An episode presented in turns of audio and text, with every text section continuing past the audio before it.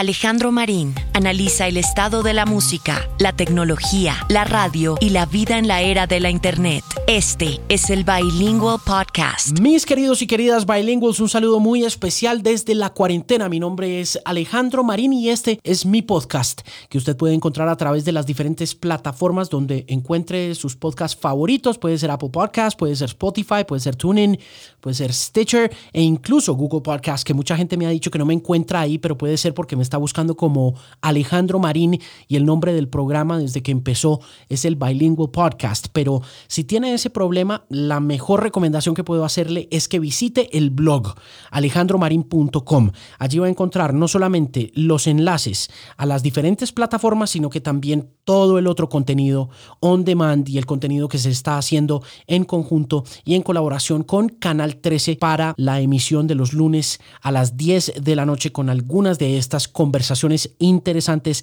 en televisión que terminan también en el canal de YouTube de Canal 3 y por supuesto ahí recopiladas en alejandromarin.com junto a las playlists y a los audios on demand de los programas para la X más música.com 103.9 FM en la ciudad de Bogotá. Una aclaración, un eh, tema puntual para aquellos oyentes que están en los Estados Unidos y que me encuentran o encuentran el archivo de Historia Secreta de la Música, que es el programa que estamos haciendo con todo el equipo de la X1039 los sábados de 6 de la tarde a 8 de la noche y que estoy albergando en mi cuenta de Mixcloud. Y es que si usted está en los Estados Unidos, muy probablemente no va a tener acceso al archivo de audio porque Mixcloud restringe los derechos de escucha de un programa cuando éste tiene canciones de un mismo artista. Tengo entendido que más de cuatro canciones de un mismo artista restringen la posibilidad de escucharlo en la Unión Estadounidense, por lo que mi única recomendación, y espero que no sea una mala recomendación, aunque creo que todo el mundo utiliza VPN, pues es que escuche con un VPN, le ponga una dirección IP de otra parte del mundo y así puede acceder a los archivos de Mixcloud de Historia Secreta de la Música que están quedando muy chéveres. El último programa que se hizo fue sobre Michael Jackson. Es la primera parte de la que yo creo que van a ser cinco de la historia de este músico conocido como el rey del pop a lo largo y ancho de una carrera trágica, exitosa y muy importante en términos de pop. Así que al igual que ese programa puede encontrar en alejandromarin.com el homenaje a Kraftwerk y también el programa dedicado a la vida de Keith Richards. Volvamos ahora sí a el asunto del programa de hoy, que es un invitado muy especial, un artista que está lanzando su nuevo álbum. Ese álbum se llama 13. En este episodio 181 me acompaña Andrés Cepeda. Lo he invitado en esta ocasión para hacer varias cosas. La primera de ellas para exorcizar un demonio que tengo y que tiene que ver con una época muy oscura de mi vida en la que lo conocí como periodista presentándolo en una firma de autógrafos por allá en el centro comercial San Cancio como en octubre de 1999 y no estaba pasando por el mejor momento, tenía muchos problemas. Yo creo que quienes son seguidores de mi carrera saben que pues tuve uno que otro problema muy difícil de superar, ya superado, bendito sea Dios, y con la ayuda de la fuerza de voluntad. Pero en aquel momento cuando entrevisté a Andrés la primera vez estaba en serios problemas y me causó un trauma difícil, eh, lo cual ha hecho que le haga el quite en muchas ocasiones eh, a, Andrés, porque siempre me devuelvo a ese mes de octubre de 1999 en el que tuve la oportunidad de entrevistarlo y todo salió muy mal, pues por el abuso de sustancias de la época.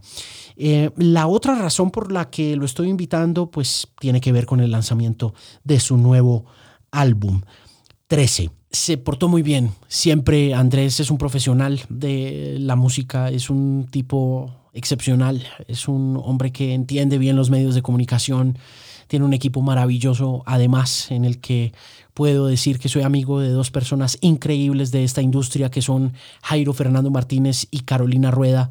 Em, pude finalmente exorcizar ese demonio y conversar con él un poquito, primero hablando de su nuevo álbum, sobre ese proceso de construcción que hay detrás de estas nuevas canciones, pero también sobre la influencia de los argentinos en la música que hizo con Poligamia, también sobre el futuro de Rock al Parque, donde tocó con su grupo la banda del Gusano. Hablamos sobre su pasión por montar en velero, también conversamos sobre los Beatles, sobre los Rolling Stones, hablamos sobre su gusto por Black Sabbath, pero también sobre su gusto por la música regional colombiana, algo que no muchos saben de este, uno de los grandes artistas de pop de Colombia de los últimos 20 años. Hablamos sobre su empresa, sobre cómo logra convertirse un artista en una empresa sin sacrificar su esencia musical. Desmenuzamos ese disco completo. Eh, hablamos sobre cómo se aventuró a hacer colaboraciones en esta nueva producción.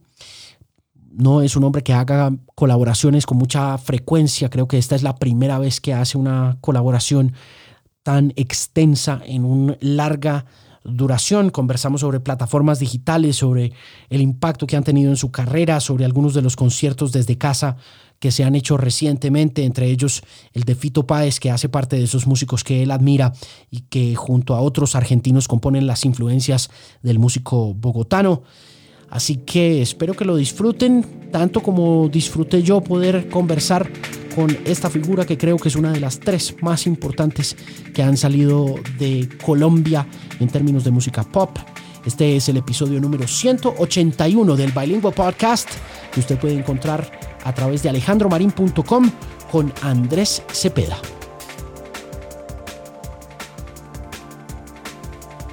Mi estimado Andrés Cepeda, bienvenido al podcast. ¿Cómo va todo? Muy bien, Alejandro, ¿cómo estás? Yo aquí desde la casa trabajando como vos. Juicioso en la cuarentena, ¿cómo va la cosa? Muy bien, estamos aquí hace ya un buen rato, van a ser, va a ser un mes y dos semanas que estamos aquí en casa. Eh, la última vez que estuve por fuera, estuve en el estudio haciendo un, material que lanzamos hace un par de semanas que se llama eh, Concierto en tu casa. Y desde entonces he estado aquí metido, eh, escribiendo bastante, leyendo un poco ton, oyendo mucha música, redescubriendo mi, mi colección de acetatos que estaba medio olvidada eh, y, mm, e inventándome una serie de formatos nuevos con los que estoy eh, moviéndome en este momento. Obviamente no son en el escenario, pero mm, tengo una serie de propuestas que he estado aplicando eh, con, con, con, los clientes habituales para, para seguir en contacto con el público y para estar andando y para poner a mover la máquina a la medida de lo posible, aunque no podemos involucrar a todos los técnicos o a todos los músicos, hay una parte del equipo con la que podemos seguir moviéndonos. Entonces estamos eh, dándole a eso, la famosa palabra reinventarse ahorita está en boga por esa razón. Yo creo que todos estamos en un proceso parecido, los artistas y bueno, eh, los empresarios en general. Pero pues eh, un reto interesante que nos tiene investigando y pensando y creando mucho. Y, encontrando una relación diferente con, con, nuestros clientes, con nuestros clientes habituales y con nuestro público, con los, y con las marcas también y con los medios. Entonces, en medio de toda la locura, ha sido una locura interesante y muy creativa. Me parece muy chévere que use un poco dentro de todo ese espíritu artístico que usted siempre ha representado las palabras clave también que significan ser un artista moderno y que implican pues el tema de, de hacer negocios, ¿no? Hablar de audiencias, hablar de públicos, hablar de clientes y hacerlo de la manera más tranquila y sin sin satanizar ese proceso que es como tan esencial hoy en día también para que un artista pueda vivir, ¿no? Es esencial, el trabajo de un artista es, es, es, un, es un trabajo en equipo, es un, es, cada proyecto artístico es, es una pequeña empresa, ¿no? Y es una empresa que tiene una cantidad de gente a su alrededor en la parte administrativa, en la, parte eh, eh, de mercadeo, en la parte artística, en la parte de producción, es todo un montón de gente. Y cuando nos pasa una cosa como la que nos pasa, hacemos lo mismo que muchos empresarios, ver cómo podemos sacar adelante a nuestro equipo, ¿no? y, y, mm, una de las maneras es, es, es activando un poco más nuestro sentido comercial. Tenemos que adaptarnos, ya se nos volverá más adelante costumbre eh, estas adaptaciones que estamos haciendo, pero, pero eh, esencialmente, em, pues obviamente esto está basado en canciones y en arte y en música, pero detrás de esto pues hay, hay un montón de gente que trabaja y vive, de, y, vive de lo que hacemos, ¿no? no solamente los artistas, hay una cola tremenda de gente atrás que hace posible que esto lo, lo hagamos y lo promovamos y lo compartamos. Antes que nos metamos en la construcción de este nuevo proyecto que está a punto de salir y de hablar como de los antecedentes, por supuesto, previos a todo lo que está sucediendo, me gustaría quedarme un momentico ahí, Andrés, para preguntarle por en qué momento se hace usted consciente de que como artista es también una empresa. Eh, qué buena pregunta. Es, eh, me demoré bastante en entenderlo.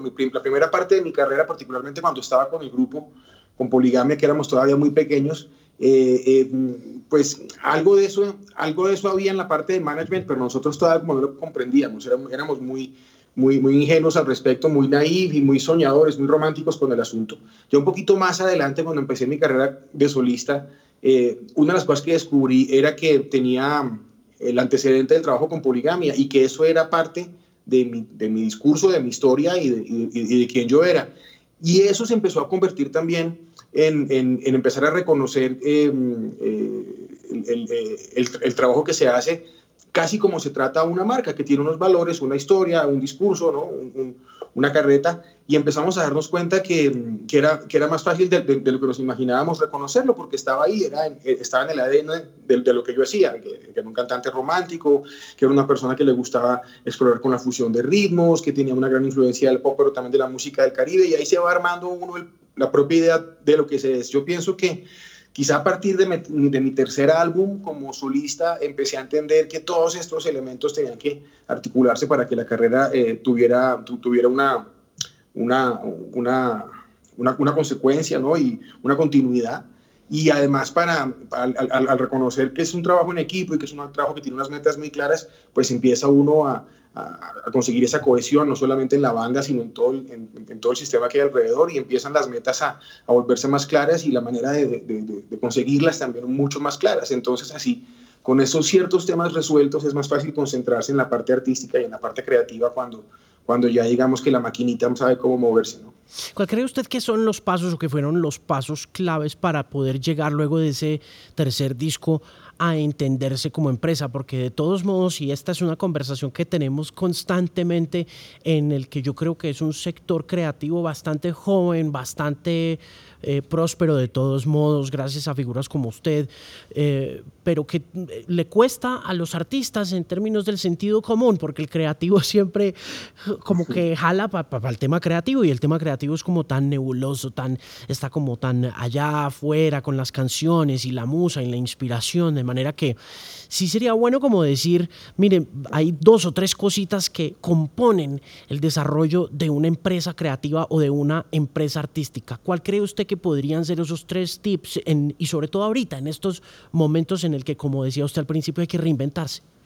Yo pienso que una de las primeras cosas que hay que tener es, es hay que romper ciertos tabús eh, o ciertos tabúes. Uno no le puede dar pena reconocerse como una empresa o como una marca. Yo me acuerdo de la primera vez que tuve una conversación así con, con, con, una persona de mercadeo, me, decía, hermano, yo con todo respeto eh, le voy a pedir que me entienda, que le voy a decir, eh, vamos a tratar esto como una marca, como un producto. Yo decía, pues ese señor le da mucha pena, ¿por qué le da tanta pena así? a nadie le debería dar pena reconocer que lo que hacemos es un oficio y es un oficio del que queremos estar bien remunerados, ¿no? Y es un oficio, como te decía al principio, del que depende mucha gente.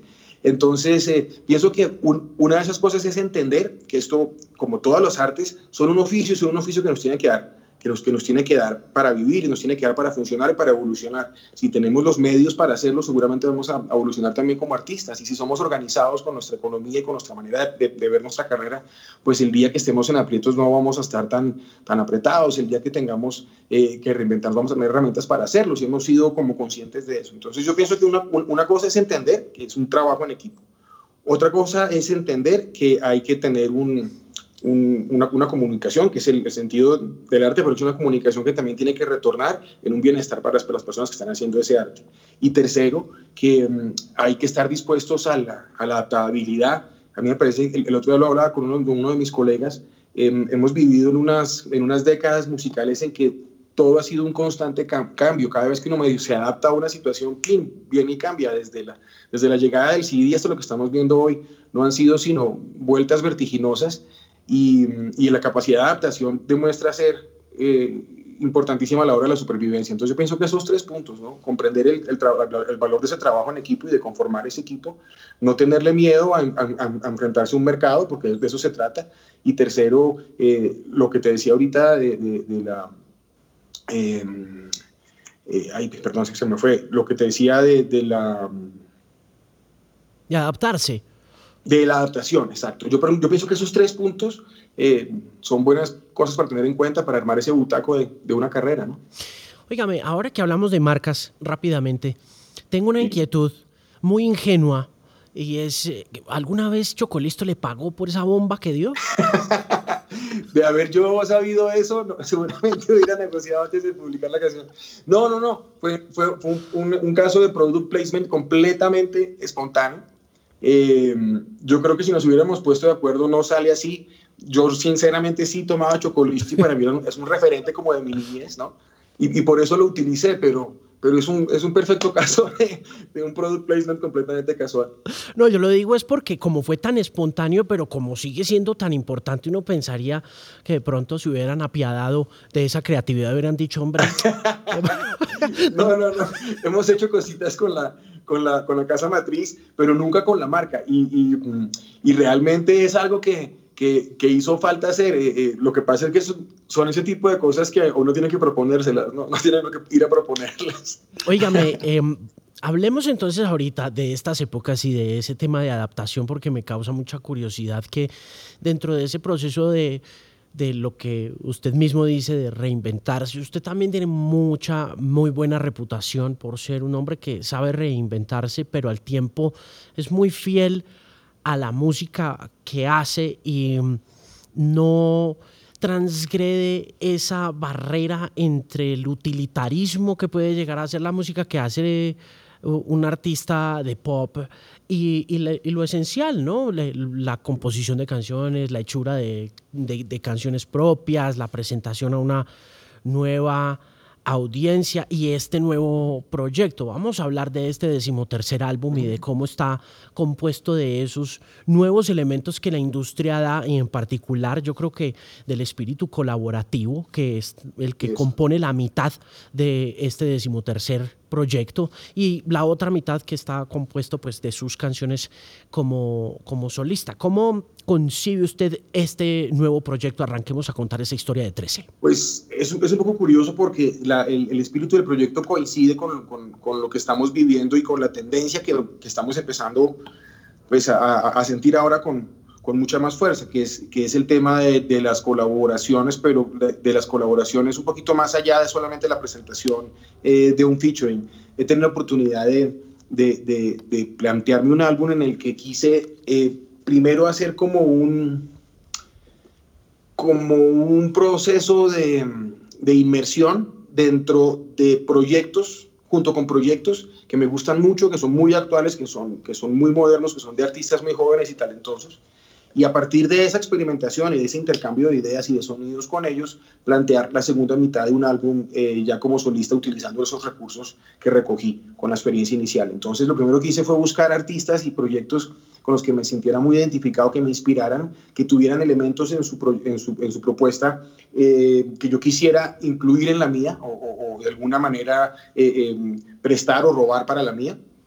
Así, así que empecé a trabajar con gente como Cali el Dandy, busqué a los chicos de Messier Periné, busqué a la gente de Morad, busqué a Jesse Joy, eh, a Sebastián Yatra, y todas estas eh, colaboraciones se fueron dando en el tiempo. Este disco, yo, yo, vengo hablando de este disco hace más o menos unos poco más de dos años que, que lancé la primera canción que fue Te voy a amar con, con, con los chicos de, Cali el Dandy, y, y, supe que se iba a demorar en salir primero porque quería hacer presentar sencillo por sencillo y segundo porque ve que ese proceso colaborativo iba a tomar tiempo en formarse y después yo en hacer la segunda parte. Entonces este disco tiene aproximadamente unos tres años de producción desde que lo inicié y mm, empecé a buscar las canciones para, para, colaborar con cada uno de estos proyectos y cada una de esas experiencias fue particular, fue diferente, tuvo dinámicas distintas, eh, tuvo maneras de escribir y de, producir muy diferentes unas de otras.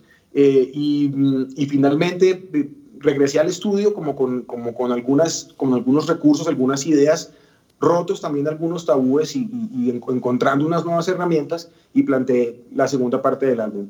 Eh, me parece interesante que llegue en un momento, de, digamos, de, de una madurez de la carrera, pero también que me permite oxigenar lo que voy a hacer seguramente este año y el que viene, ¿no? Eh, eh, aprendí unas cosas muy interesantes y, y, me salí en, en, algunas, en algunas ocasiones me salí un poco de mi zona de confort y hay unos aprendizajes chéveres. Mm. Eso, es como el espíritu del, álbum. Esos tabúes eh, son suyos, usted tiene, en ese proceso de, de deshacerse de ellos, algunos de esos tabúes le pertenecen a usted también como solista, como intérprete y como compositor. Claro que sí, son cosas que uno va formando, eh, son como unos callos que uno va formando durante la carrera que uno no se atreve a tocar. hay algunos rincones que por, por alguna razón uno quiere evitar y resulta que visitarlos es saludable ya para darse cuenta que definitivamente no los debe visitar o para darse cuenta que hay algo que, que, que se puede utilizar desde lo que se puede recoger, ¿no? Entonces, por ejemplo, a mí me sorprendió mucho encontrarme que yo podía hacer una balada pop, una, una balada pop de esas que son típicas mías, y meter en la mitad un rap y que fuera romántico y que mantuviera ese espíritu muy romántico. Por ejemplo, no me imaginé que eso pudiera pasar y cuando lo probamos y lo intentamos, pues se, sintió muy bien. Eh, no me imaginé, por ejemplo, que podía llevar a una canción que tiene un tinte romántico, pero también tiene un leve comentario social con unos instrumentos que no son propios de mi, de mi lenguaje, como es el violín, por ejemplo, o el banjo, o la, o la trompeta, eh, que es lo que hago con los chicos de Messier Periné en una canción que se llama Mil Maneras de Morir, y, hay una, serie de recursos que en otras circunstancias no me hubiera atrevido a, utilizar. Eh, por ejemplo, el ritmo de dembow en un cajón peruano, en la canción que hago con Sebastián Yatra, o, o qué sé yo, la, manera en que escribimos la canción con Jesse Joy, que fue bien particular porque eh, cada uno escribió por su parte, parte, por su lado partes diferentes y después armamos, armamos esta, esta amalgama de las letras, eh, después de pelear por el destino que tenía nuestro, nuestro protagonista, nuestra protagonista imaginaria, llegamos a una, a una conclusión, cada uno escribiendo por su lado partes eh, melódicas y rítmicas distintas. Por ejemplo, eso, eso fue una cosa que antes no, nunca había hecho. Entonces, con cada uno de ellos hubo un aprendizaje y una serie de, intercambios con los chicos de Moral, el trabajo vocal, por ejemplo, que es súper interesante y súper metódico y delicado la manera en que trabajan los crescendos con las voces, los diferentes layers de voces que ponen, las repeticiones que hacen y los ecos. Eh, me dieron también una paleta diferente de, de herramientas a la hora de trabajar la producción vocal. Entonces, cada uno me, quedó, me quedaron experiencias muy interesantes que se ven plasmadas en los proyectos de colaboración, pero que también aparecen un poco después en el álbum. ¿Qué tanto control ejerce usted sobre la inspiración de las canciones que están poniéndose sobre la mesa y los distintos colaboradores? Porque en el hit, en el single de Perine, el single de Perine es un hit el single no es una canción y lo, y lo es por una razón que yo creo que va en contra de lo que uno pensaría que es un éxito y es que es completamente diferente a lo que está pasando en el en el panorama de los éxitos, pero uno oye esto es interesante. Uno oye esa canción y uno dice, esto es un, esto es un totazo. ¿Dónde y cómo finalmente hoy en día uno puede ponerlo en cualquier parte? Uno puede decir que es un hit en Spotify o en YouTube o en radio, pero finalmente tiene un toque muy suyo que es, este es un éxito de pop. ¿Qué tanto control tiene usted sobre esa forma como el Messier llega a presentar violines, banjos, eh, la tonalidad de Cata García y demás? Y, y cómo hace para que esas canciones que finalmente son colaborativas son muy cooperativas, pero al mismo tiempo son muy propias y muy suyas. Pues yo creo que tiene que ver con dos cosas. Una es el, tiempo que nos tomamos buscando el repertorio. Particularmente esta canción tiene una historia bonita porque es la primera que empezó a ser parte del proyecto hace más o menos unos tres años, cuando yo empecé a buscar música para este disco. Em, unas, unas, de las primeras personas que visité fue un amigo que se llama Yasmín Marrufo, con quien escribí hace muchos años canciones y no había vuelto a trabajar con él y me encontré que estaba trabajando con, con otro amigo venezolano que se llama Servando. Eh, y, con, y con Servando y con Yasmil eh, eh, estábamos viendo canciones y escuchando música, ideas y demos, y se les escapó de casualidad una canción que no me debían mostrar, porque la tenían pensada para otra cosa, y era esta canción de Mil Maneras de Morir. Y yo dije, mire, todo lo que me han mostrado, la, la que me gusta es esta que no es para mí. Pues, ¿para qué me la mostraron? No? Ahora, ahora me entusiasmaron y me dicen que no la puedo usar. Entonces, eh, pues estuve molestando un rato y decidimos que sí, bueno, que, listo, que me iban a dar la canción a mí. Eh, y empecé yo como a explorar con ellos la posibilidad de cómo cantarla, de cómo producirla, hicimos un par de demos, eh, yo ya la tenía como, como, concebida, había pasado un par de meses desde entonces y estando aquí en mi casa una mañana me levanté y en uno de los playlists que estaba escuchando salió la música de Messier e inmediatamente hice clic en la cabeza y me imaginé la voz de Catalina Trin cantando la canción y me imaginé eh, los arreglos de Santiago con este tipo de instrumentos tal. Y me, pareció obvio, me pareció como perfecto y dije, no, pues tengo que llamarlos, les presenté la canción y empezamos un proceso de, de, propuesta. Al principio Santiago, por ejemplo, hizo, hizo un arreglo grandísimo que tenía muchísimos más instrumentos, era, era, era como una gran, una gran banda donde había absolutamente de todo. Y eso lo fuimos eh, discutiendo y negociando hasta que, hasta que redujimos la instrumentación y volvimos a grabar nuevamente una versión un poquito más ligera en términos de arreglo, en donde era más protagónico la voz de los, de, los dos cantantes. Y este, y este proceso entre la selección de la canción, la invitación a Messier, la producción del, de la canción que se hizo dos veces, toda esta cosa hasta que finalmente se mezcló, eh, se mezcló hace muy poquito. Casi que duramos tres años haciendo esa sola canción, em, mientras nos podíamos juntar, mientras coincidíamos en los viajes, en fin, todo este asunto. Eh, en cambio, otras canciones, por ejemplo, la que hicimos con Jesse Joy, que se escribió en una semana y antes de que se acabara el mes ya habíamos mezclado la canción y la siguiente semana se hizo el video, porque coincidió que nos podíamos encontrar todos esos días y pudimos hacerlo, pero cada canción tuvo una dinámica, un ritmo diferente, pero por ejemplo, esta de Messier la hicimos con mucha paciencia y desde el principio sabíamos que, que, era una canción muy diferente, no solamente a las a lo que estaba sonando en, el entorno, sino a, las canciones que componen el disco. Es una canción bastante distinta en términos sónicos y en términos líricos también. Mm, con Rengifo, ¿cómo le fue? ¿Y qué tal es el personaje? Eh, Rengifo para los televidentes y para la gente que va a estar oyendo y viendo el podcast en YouTube, en Canal 13 y en los diferentes canales digitales, pues es, eh, hace, es la mitad de Cali y el Dandy, pero también es famosísimo por Despacito, ¿no? ¿Qué, qué tal es la experiencia con él? Pues él es un gran productor él, es un, pelado caleño que toca el piano y la guitarra y tiene unas ideas musicales tremendas. Trabaja de la mano con otro colombiano, un bogotano que se llama eh, Andrés Torres, y hacen una dupla eh, creativa impresionante. Eh, con ellos se trabaja muy bien y muy, ágil, muy ágilmente. Cuando consigues turno, porque tienen una cola tremenda. Pero, pero, pero se trabaja muy ágilmente y se llega muy rápidamente al punto que se quiere. La, primera experiencia que yo tuve con ellos, la tuve cuando estábamos haciendo el programa de La Voz Kids. Eh, ellos eran asesores de mi equipo y una de las noches tuvimos que hacer una canción mía producida por ellos y una canción que se llamaba Por el resto de mi vida y me gustó muchísimo lo que le hicieron a la canción, la volvieron a producir con otro arreglo, no sé qué, y me pareció maravilloso y desde entonces quise trabajar con ellos lo primero que hicimos fue, fue Te voy a amar. Eh, escribir con Mauricio y con Andrés es muy, es, es muy agradable, aunque hay que estar muy abusados porque escriben súper rápido y te, te, puedes quedar atrás fácil, pero, pero, pero es muy interesante porque tienen un lenguaje muy claro, saben, saben muy bien que, cómo, cómo estructurar una canción, y eso ahorra muchísimo tiempo. Mm, y, a la hora de producir, pues cuentan con, cuentan con un equipo de músicos increíbles, tanto en Los Ángeles como en Nashville, tiene una, una, red de músicos para grabar todo lo que hacen, que es maravilloso. Ellos, ellos hacen mucho urbano, no los usan tan a menudo como cuando hacemos discos juntos, que, que sí llaman a muchos bateristas y organistas y guitarristas geniales, y aprovechar esa red de músicos que ellos tienen es buenísimo. Esa velocidad es típica de esta generación nueva de gente. Eso es como que eh, cuando habla de velocidad y de, mantenerse muy al tanto de lo que ellos están haciendo es porque definitivamente van a un ritmo mucho más rápido que el de nosotros.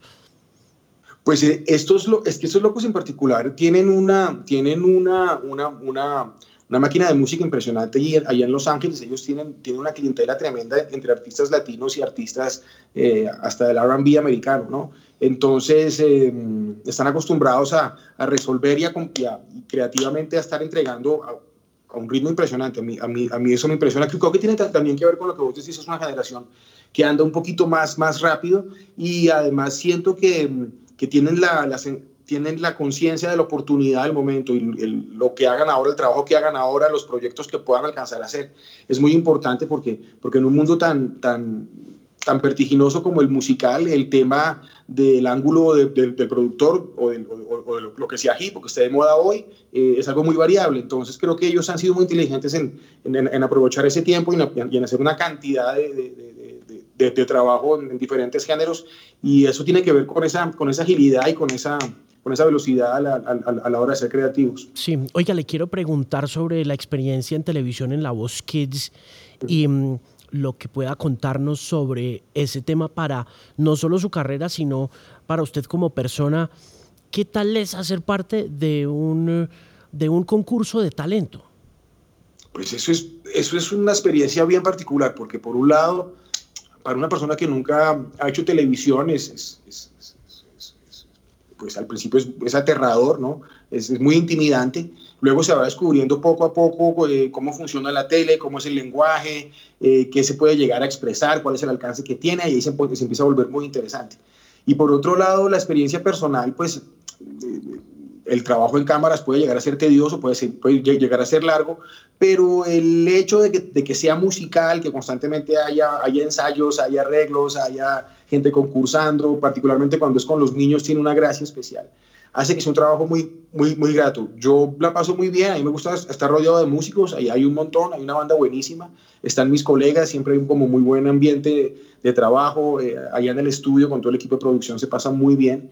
Eh, y, y, finalmente yo pienso que esa sensación de uno estar eh, por, la, por la mañana en, el estudio oyendo cantantes, trabajando con ellos en los ensayos, por la tarde yendo al estudio hacer trabajo que uno hace, por la noche yendo al escenario y sentir que la vida está rodeada de, músico, de música por todos lados eh, me parece maravilloso y esa es una manera diferente de, también eh, vivir inmerso en el tema musical. Y por el lado de la carrera, pues nada, es una ventana importantísima. A mí me ha, me ha ayudado a darme a conocer muchísimo dentro y fuera de mi país estas participaciones en el reality, porque eh, no, no, solamente te muestran como una persona mm, que está ahí haciendo de jurado o, dando consejos, sino que es una ventana para que conozcan a este personaje. Vuelvo al tema de la marca, que es tan importante, uno poder ponerle eh, eh, personalidad, nombre, cara y todo a esta música.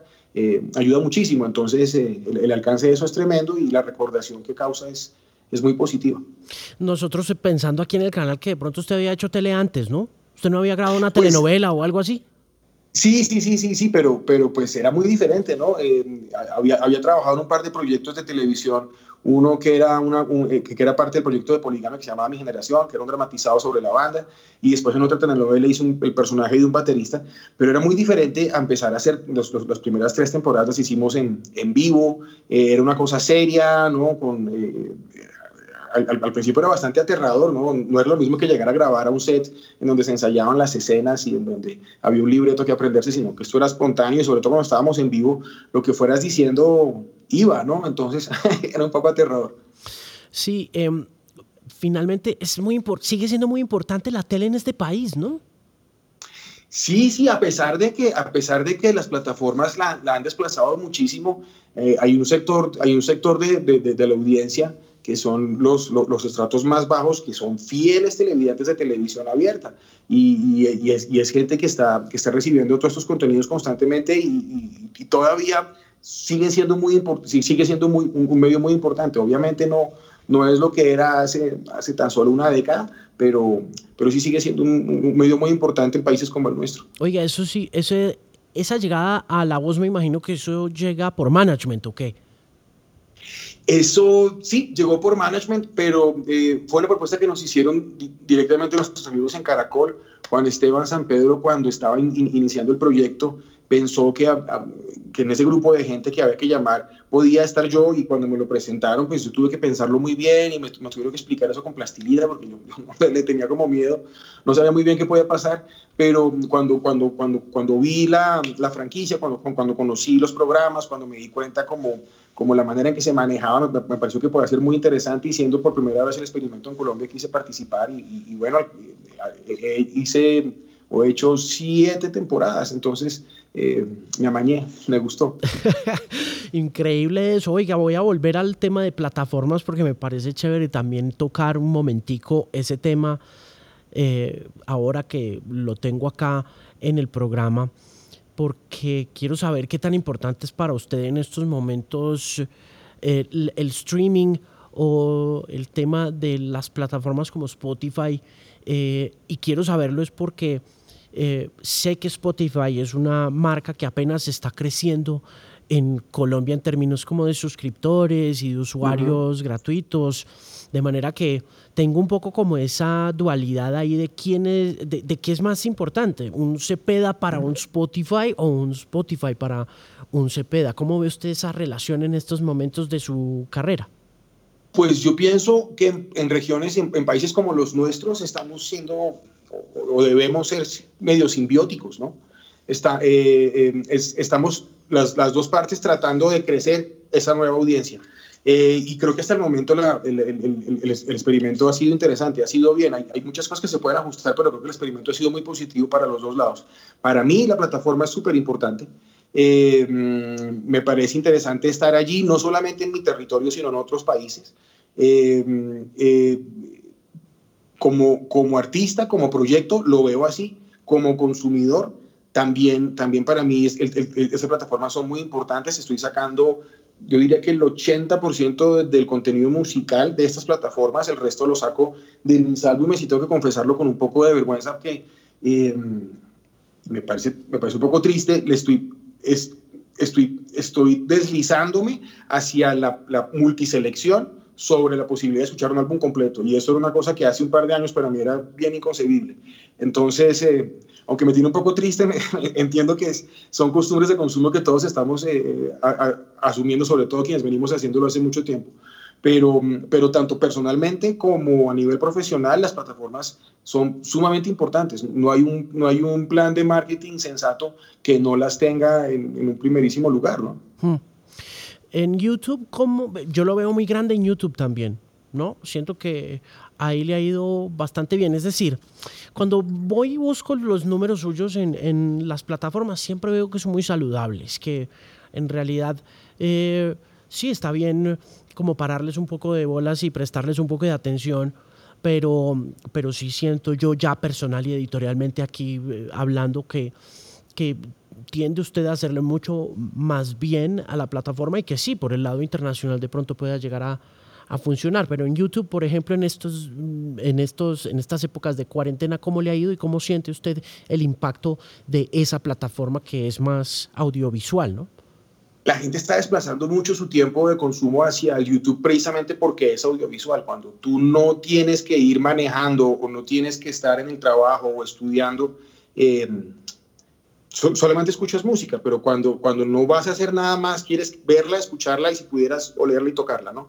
Entonces hace que cuando tengamos más tiempo y no tengamos estos desplazamientos, no sé, que vamos en el, en el, en el, transporte público hacia el trabajo y vamos oyendo música, no, ahora queremos es verla porque tenemos más tiempo para hacerlo. Entonces mucha gente está utilizando muchísimo YouTube, más en nuestros países donde como YouTube no es por, no es, no es por suscripción, no necesitamos estar bancarizados, ni tener tarjeta ni nada, simplemente podemos entrar y y, consumir. Es una plataforma súper importante y en estos momentos está siendo también aún más importante.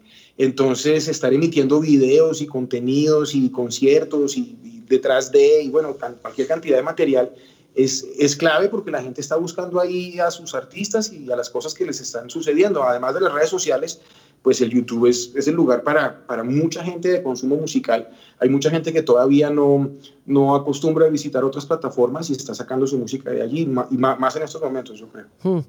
Ah, ¿Vio a Fito en YouTube? Sí, sí, sí, vi a Fito y vi a, vi a, Aznar, tal vez estuvo también en YouTube, que me encantó, pareció buenísimo. Eh, por ahí he visto a varios. Eh, eh, ¿Qué tan importante ha sido la música argentina para su construcción como artista? A mí me tocó crecer en, una, en, un, en un mundo donde la música argentina era un gran referente.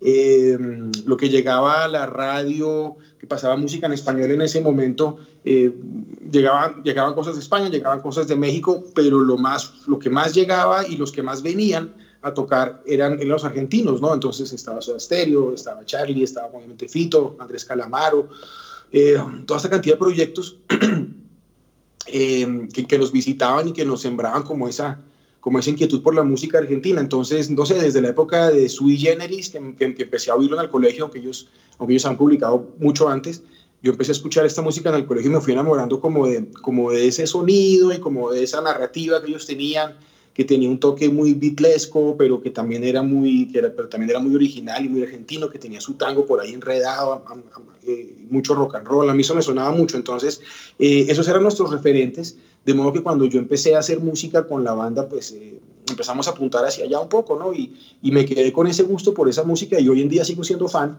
de todos estos personajes, Luis Alberto Spinetta, bueno, que ya no está, pero que nos dejó una discografía gigante, deliciosa, ¿no?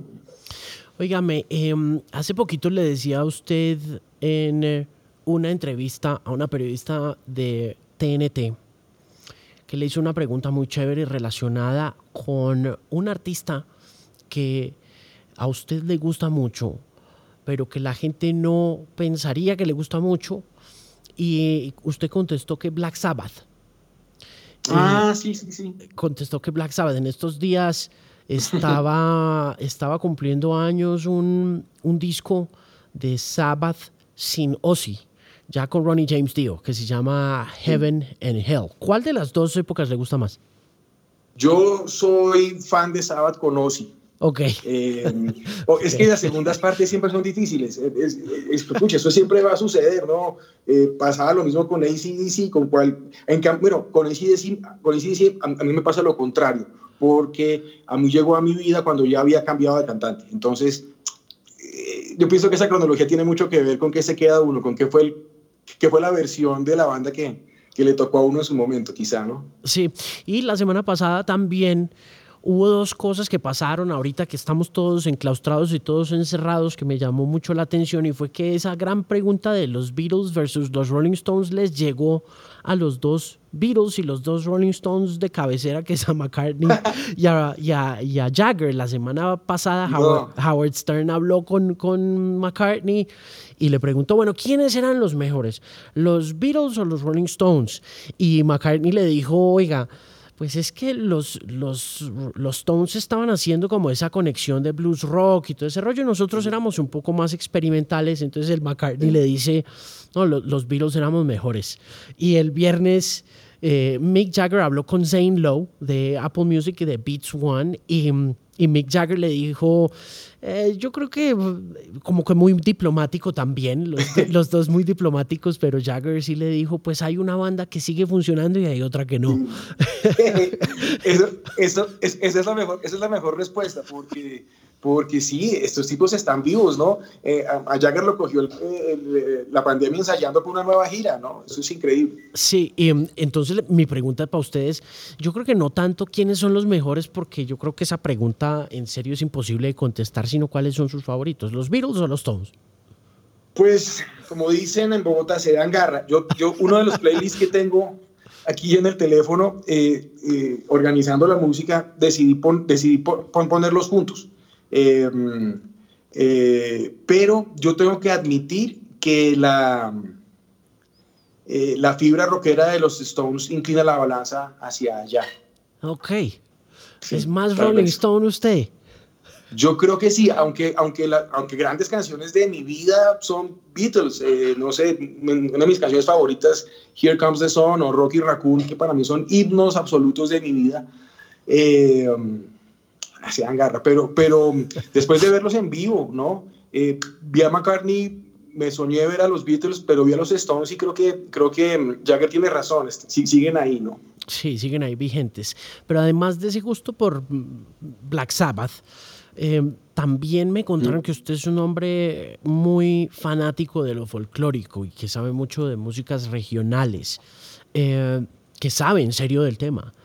¿De dónde nace ese espíritu del, por el folclore y ese gusto por, por la música de nosotros? Pues en mi casa, en mi casa había mucho amor por la, hay mucho amor por la música colombiana. Mis padres cantaban, mi mamá tocaba el tiple, mis tíos y mis primos tenían eh, como una pequeña estudiantina, tocaban la bandola, el tiple, la guitarra, los, bambucos, pero sobre todo los pasillos era lo que más les gustaba.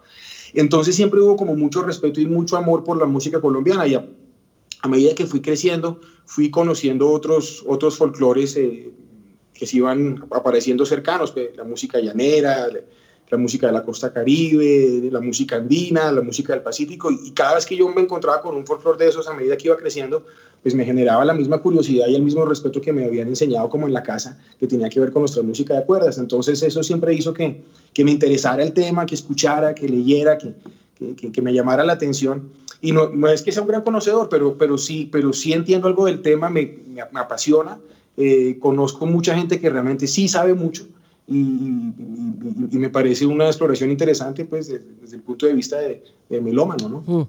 ¿Como melómano escucha con frecuencia música colombiana? Pues fíjese que uno de mis rituales matutinos es un disco que casi invariablemente todas las semanas escucho en algún momento, que es un disco de unas versiones eh, para, obviamente, de, de, las obras de piano, para piano de Luisa Calvo. Eh,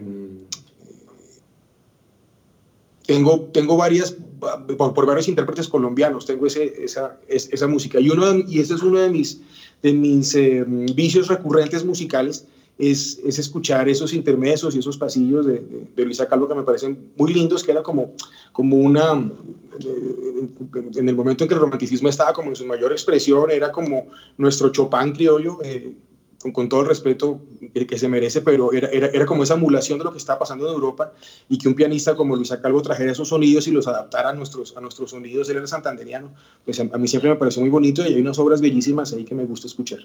Además de esa música de cuerda, ¿cuáles son sus géneros predilectos de carácter regional? De, de carácter regional, bueno, sí, obviamente la, la música eh, bogotana por excelencia, que es el pasillo, me encanta me gusta mucho, pero también me gusta mucho, por ejemplo, el vallenato, me gusta mucho la cumbia, me gusta mucho la música de carnaval, eh, me gusta mucho la música de la costa atlántica en general.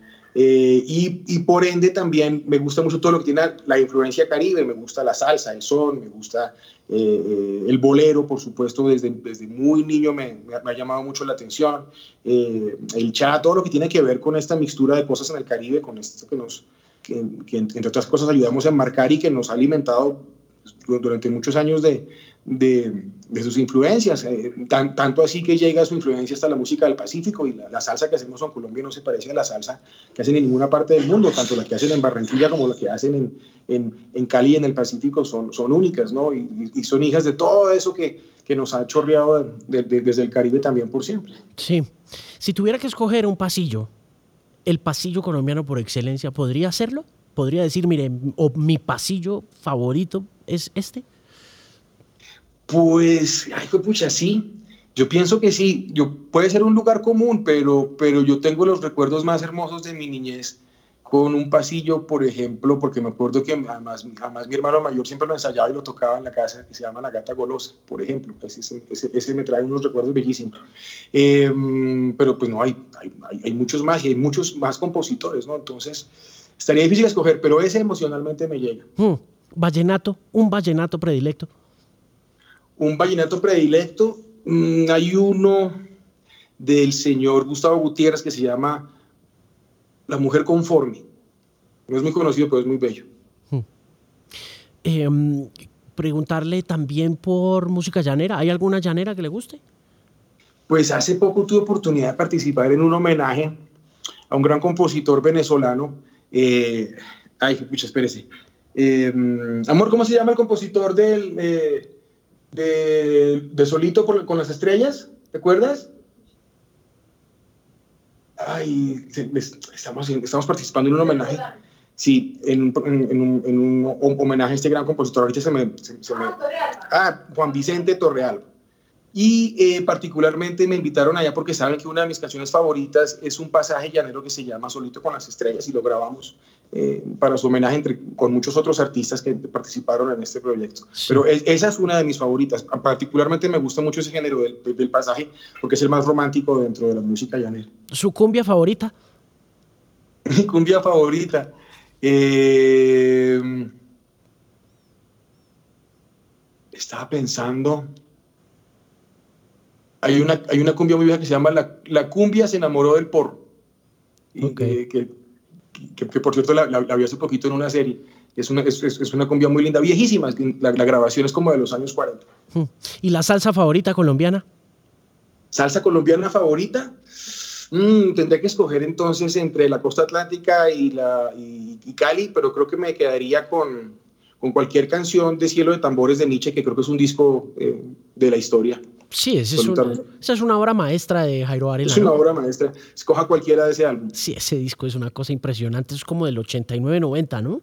Uh 89. Sí, ese disco es maravilloso. Mire, le quiero hacer una pregunta antes de em, eh, preguntarle por Rock al Parque. Quiero preguntarle por Rock al Parque, pero antes de eso quiero hacerle una pregunta que siempre tengo yo en la cabeza y que tiene que ver con la música regional y la música folclórica y el por qué de pronto usted que entiende tanto ese esquema de lo pop, eh, nunca hemos logrado conciliar esas dos cosas muy bien. No sé si sea un tema como endémico del, del folclore, que tienda a pasar siempre como a un segundo plano o a gustarle solo a un sector determinado de gente a pesar de que se supone que es la música de la gente, pues sobre todo versus el pop. ¿Usted por qué cree que nos cuesta tanto masificar folclore? Yo pienso que nos hemos distanciado eh, una cosa de la otra innecesariamente. Pienso que a veces eh, eh, durante muchos años hemos, hemos relegado al folclore no lo, hemos mirado por encima del hombro, no le hemos dado el valor que se merece. Hasta hace muy poco hemos empezado a reconocer ciertas expresiones eh, con, con, orgullo, pues, y con orgullo eh, y, con, pertenencia. Eh, por ejemplo, lo que vimos con el resurgimiento de la música de los sonidos del Pacífico, gracias al trabajo de gente, entre muchos otros, como la Grecia Timbiquí o Chokip Town, lo que hizo Carlos Vives en su momento con la música de la costa. Eh, nos han despertado como hacía eso, pero hay otros folclores que no, que no se han visto beneficiados, digamos, de, de ese enamoramiento.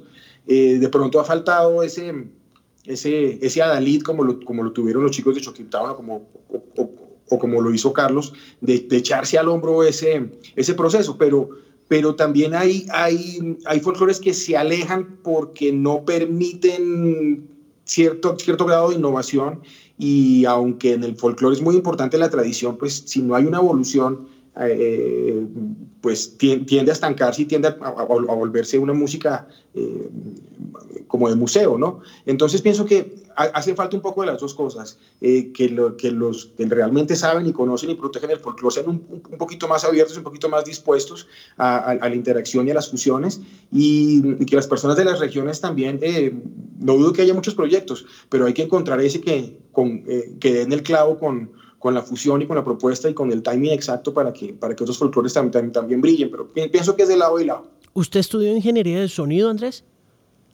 Sí, sí, yo soy ingeniero de grabación. Usted es ingeniero de grabación. Ok, ¿y eso cómo juega un papel en la construcción de un disco como este, como, como 13? Y por supuesto de los discos anteriores, ¿cómo funciona? ¿Cómo es su tarea? ¿Tiene una tarea usted puntual como ingeniero de sonido en sus propios discos también? Sí, sí, sí. En, las producciones, cuando, cuando, hacíamos álbumes que nos sentábamos un mes y medio en el estudio todos los días a grabar un álbum, pues con más razón porque era, una cosa completamente que hacíamos con las manos en el mismo lugar. Eh, mm, al, atomizar un, poco el sistema de producción, que lo estoy yendo de un estudio a otro y a otro y a otro, pues eso cambia un poco. Sin embargo, mi labor, por decirlo de alguna manera, eh, creo que es complicarle la vida a los productores y a los ingenieros, eh, porque, pues te podrás imaginar, me pongo un poquito meticuloso a la hora de recibir, de, de aprobar mezclas, me, soy un poquito cansón a la hora de, asegurarme que las capturas sean hechas de la manera en que, en que, creo que están correctamente. Pero hoy en día, bueno, hermano, trabajando con gente como Mauricio y Andrés, tú sabes que estás trabajando con gente de un nivel tremendo, no solamente a nivel creativo, sino a nivel técnico, la, gente con que ellos cuentan, el equipo con que cuentan, sabes que todo va, va, a marchar muy bien, pero hay, un, hay, un cierto, hay, ciertos temas que son como muy subjetivos, de gusto personal, en donde uno dice, bueno, yo quiero que hagas esto y esto con la voz, y te da de pronto la ventaja de poder decir, sé cómo lograr eso que estoy pidiendo, sé cómo se llama, sé cómo decirle que lo haga, sé con qué aparato lo debe hacer y qué qué presets debe usar para que este efecto que yo quiero o, este cambio que yo quiero en mi mezcla se dé.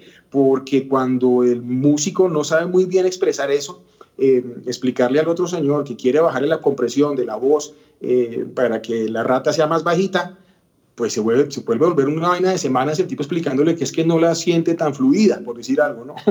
o la siente muy apretadita. Entonces, eh, eh, eso ayuda a que uno se comunique más fácilmente con los productores e ingenieros, pero también es un poquito un dolor de cabeza para ellos uno estarse metiendo también en todo. Durante un tiempo pensamos que esta figura del bedroom producer, que estuvo muy de moda en la primera década de los 2000, cuando estalló MySpace, cuando estallaron todos estos servicios como de compartir ilegalmente archivos, apareció un nuevo artista, apareció un nuevo músico, un músico que tenía un Fruity Loops, que tenía un par como de interfaces y de cositas ahí y de, del que se alimentó también toda una generación, que es esa generación centennial de 2001 por allá, 2007, 2008, 2009.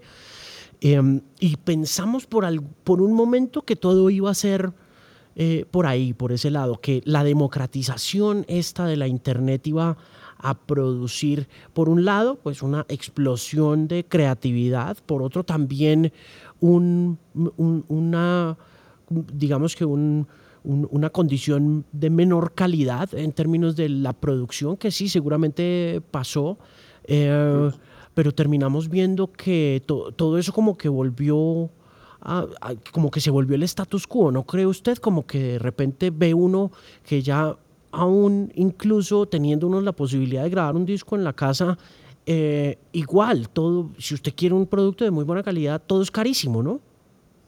Pues es, así es, el, disco se puede grabar en la casa, pero hay ciertas cosas que no se pueden hacer en la casa. Eh, de, todas maneras, hay, hay, ciertas vainas que hay que ir a hacer al estudio. Eh, no sé, hay, casos excepcionales, ¿no? este, este baterista que tiene perfectamente montado en su, en, su, casa su microfonería y su cosa para grabar. Sí, pero no es lo mismo tener los cuatro tipos sentados, ¿no? Eh, haciendo el arreglo juntos y, y, tocando varias tomas en, bloque, ¿no? depende de lo que se quiera conseguir. Eh, ahora más que nunca sabemos que somos esclavos de las herramientas que tenemos, ¿no? Hay una cantidad de cosas que podríamos hacer, pero no las podemos hacer, nos toca trabajar con lo que tenemos y, eso es normal, pero yo pienso que es una cosa que ha pasado en la industria eh, muchas veces y que siempre, digamos que vuelve a dar la vuelta. Por ejemplo, estaba yo pensando ahorita mientras tú me decías eso, cuando, cuando salieron, cuando empezaron a, a cuando salieron las cintas de grabación, acuérdate que antes se grababan en estas grandes masters con una aguja que iba pinchando, ¿verdad? El máster. Entonces resulta que los músicos que iban a las sesiones, estos masters eran carísimos, los tipos no se podían equivocar, entonces tenían que ensayar, ser muy buenos músicos, tener esta, esta estabilidad para poder terminar la pieza completa. Eh, y cuando llegan las cintas y nos da la oportunidad de grabar, de recortar, de retomar, pues ya no necesitamos que los músicos sean tan buenos. Entonces eso le, le abría la oportunidad a una cantidad de gente que estaba empezando a experimentar con el rhythm and blues y con el rock and roll, crear casi que un género nuevo, para luego regresarnos a, a tratar de que los músicos fueran excelentes, perfectos, que saliera la, la, toma gigante con la gran banda atrás, ¿no? Entonces yo, yo, son, yo pienso que son como oleadas, cada vez que llega una tecnología nueva, eh, tú decías, democratiza o, o acerca las, las, posibilidades a mucha más gente, pero finalmente lo que sobrevive son las buenas canciones y las buenas producciones. Me quedan un par de preguntas, no sin antes eh, hablarles sobre Rock al Parque y la cancelación, que yo creo que es la primera ah, cancelación en, en, la historia del festival. ¿Qué opinión tiene? Pues, hombre, es, es una lástima que, que también Rock al Parque se vea afectado por esta situación, obviamente que ha afectado muchísimo a la industria musical. Eh, todos hemos tenido que cancelar una infinidad de conciertos y eventos y festivales y cosas. Y pues es una lástima que Bogotá, que, que tiene pues esa, esa, esa, bandera cultural tan linda que es nuestro festival, pues este año también se tenga que sumar a todas esas cancelaciones. Eh, lo único bueno de esto es que todo, todos volveremos con unas ganas tremendas, ¿no? Tanto de tocar como de escuchar, como de producir, como de, como de, como de, de salir a, a nuevamente a nuestros escenarios. Yo pienso que toda la industria musical va a salir como un resorte con unas ganas tremendas de hacer su trabajo, con muchas ideas, con mucha creatividad y bueno, Rock al Parque tendrá que seguir funcionando tan pronto, tan, tan pronto nos den la oportunidad, ¿no? Eh, yo creo que es una de las cosas que tenemos lindas de, nuestra ciudad, siempre que tener como, como en alto, yo tengo el, orgullo de haber estado en, en, tres festivales Rock al Parque hace, hace muchos años, cuando tenía una banda que se llamaba La Banda del Gusano, y creo que es una experiencia que, que, cualquier banda emergente o cualquier banda importante o cualquier gran, gran acto eh, de rock eh, merece vivir. Es maravilloso estar en Rock al Parque, tanto como público como, como, como artista. ¿Hay alguna cosa de esa antigua normalidad que extrañe muchísimo que hoy en día en estas épocas de cuarentena no se pueda hacer, que no pueda hacer puntualmente? ¿Hay alguna pasión o algún hobby o alguna cosa que usted diga, hombre, me hace, me hace falta tal cosa? pues aparte de lo obvio, ¿no? De, salir a cantar y estar con los músicos, esa camaradería que está con el equipo, pues eso, se extraña mucho, eso es obvio. Pero creo que lo que más me hace falta eh, es el contacto con la naturaleza. A mí, a mí, me gusta mucho el agua, me gusta mucho estar en contacto con, con, las montañas, con el viento, eh, salir en el bote a mí me ha hecho una falta tremenda porque es un, espacio que yo tengo para, para, para, la concentración y como para la creatividad.